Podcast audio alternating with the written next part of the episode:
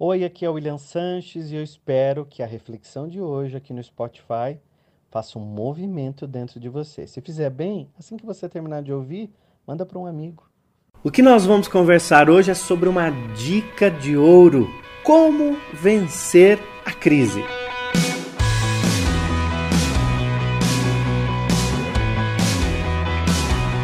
Quando você tem esse entusiasmo, você começa a ver na sua vida exatamente caminhos que outras pessoas não conseguiam ver, né?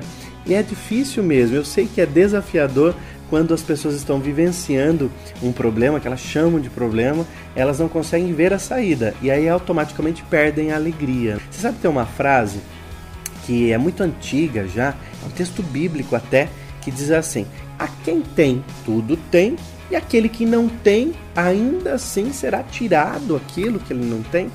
Eu fiquei pensando durante muito tempo sobre essa frase. E você acredita que fazendo pesquisas, estudando sobre a gratidão, eu aprendi algo fantástico. É a dica de ouro para você utilizar no momento da crise. Quando nós focamos naquilo que nós não temos, nós intensificamos o lado negativo. Ou seja, quando eu falo do que não tenho, eu coloco foco ainda mais naquilo que eu não quero. Quando a gente pega essa frase, a quem tem tudo tem ainda em abundância, e aquele que não tem ainda assim será retirado, fica muito injusto, não fica? Veja só como muda quando nós olhamos para a gratidão. A quem tem gratidão, tudo tem. Aquele que não tem gratidão, ainda o que tem será retirado. A dica de ouro está em você agradecer aquilo que você já tem. Quer ver como funciona? Se você está desempregado, agradeça pelo que você tem no momento. Então, muito obrigado pelas novas entrevistas, muito obrigado pelos novos contatos que eu tenho feito. Quanta coisa eu tenho aprendido nas novas dinâmicas em grupo que eu tenho feito nas empresas que eu tenho buscado. Quando nós agradecemos aquilo que nós já temos, nós devolvemos para o universo e criamos uma energia da prosperidade.